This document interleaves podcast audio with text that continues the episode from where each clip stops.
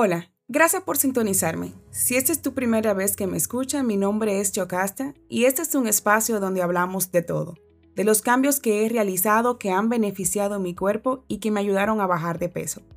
En el capítulo anterior te hablé del estrés, de los tipos de estrés y de qué tan malos son para nuestro cuerpo. Si aún no lo has escuchado, te invito a que lo hagas.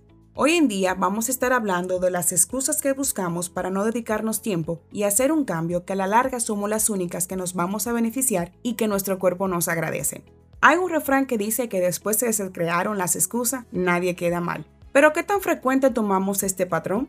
Los cambios son situaciones que a casi nadie le gusta, porque nos saca de lo que es nuestra vida habitual. Somos como máquinas programadas a hacer lo mismo diariamente y cuando queremos hacer algo, hasta nuestro propio cuerpo te pide regresar a lo anteriormente acostumbrado. Así que la guerra no solamente es contigo mentalmente, sino que nuestro cuerpo también pone sus objeciones. Tenemos las excusas de los hijos, que trabajamos 40 horas y hasta más a la semana. No puedes entrenar porque no tienes quien te cuide a los niños. Los niños no me dejan hacer la rutina. No dormí bien anoche y no tengo la fuerza para entrenar. Simplemente no puedo, no tengo tiempo. Las excusas al no entrenar es uno de nuestros enemigos. ¿Cómo es posible que tienes tiempo para mantener todo bajo control en tu casa, en tu trabajo, familiarmente y hasta para un vaso sucio que quedó en el fregadero a las 10 de la noche, pero no tienes tiempo para ti? Que eres el pilar de que todas estas tareas sean completadas. Nosotras, la mayoría de las mujeres, tenemos un grave problema.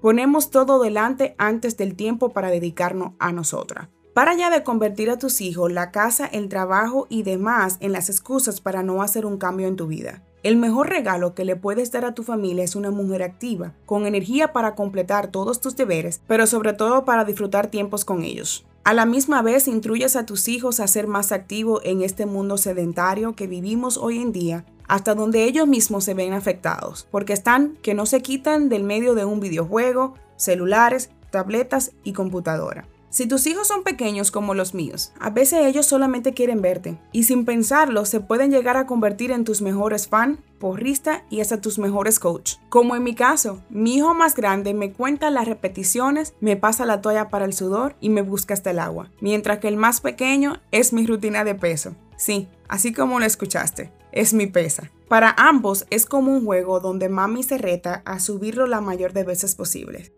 Querer es poder y no existen las excusas y la falta de tiempo cuando quieres hacer algo.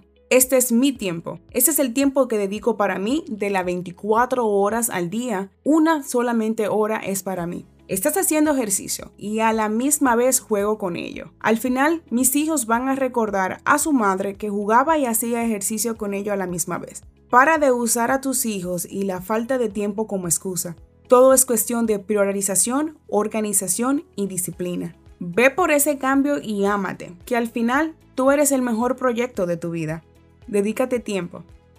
Gracias por escucharme. Te quiero invitar que si no me sigues le des clic al icono de seguir Voy a estar subiendo nuevo capítulo todos los lunes. También me puedes seguir por Instagram, SYK rayita bajo wellness, W-E-L-L-N-E-S-S,